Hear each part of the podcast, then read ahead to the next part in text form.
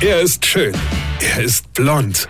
Und er ist der erfolgreichste Comedian aus Rheinland-Pfalz. Ich werd der Pierpasmus. Exklusiv bei RPA1. Sven Hieronymus ist Rocker vom Hocker. Es ist ja schon ein bisschen länger her, aber ich muss das nochmal erwähnen, denn ich fand das damals sehr, sehr lustig. Pass auf, eine besorgte Mutter mit Namen Christine Finke, 48 Jahre alt, hat da was losgetreten. Sie sitzt für eine unabhängige Wählervereinigung im Konstanzer Stadtrat und ist Mutter dreier Kinder. Ihr Sohn Titus geht in die dritte Klasse. Vor einer Woche weinte der Titus bittere Tränen, ja, denn in der Schule waren die Urkunden für die diesjährigen Bundesjugendspiele ausgegeben worden. Titus brachte nichts mit heim als eine läppische Teilnehmerurkunde nach Hause. Ja, läppisch. Kein Sieger, keine Ehre, keine Unterschrift vom Bundespräsident. Seine Mutter hat direkt eine Online-Petition gestartet und an die damalige Familienministerin Manuela Schwese geschrieben, die zum Ziel hatte, die Bundesjugendspiele abzuschaffen. Fangen wir mal ganz von vorn an.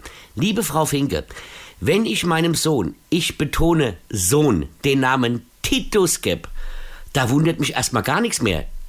Gut, ich meine, Titus war ein römischer Kaiser, klar, aber einem Jungen in heutiger Zeit Titus zu nennen, ist doch schon bescheuert genug.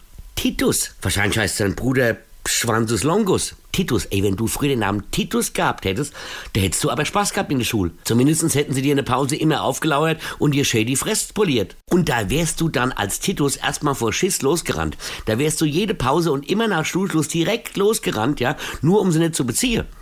Ja, und dann hättest du aber auch bei den Bundesjugendspielen besser abgeschlossen. Verstehst du? Früher war das irgendwie alles logischer, fand ich. Weine kenn dich, Weine. Sven Hieronymus ist der Rocker vom Hocker. Äh, hier, vergessen mal der Rap nicht, aber pass auf.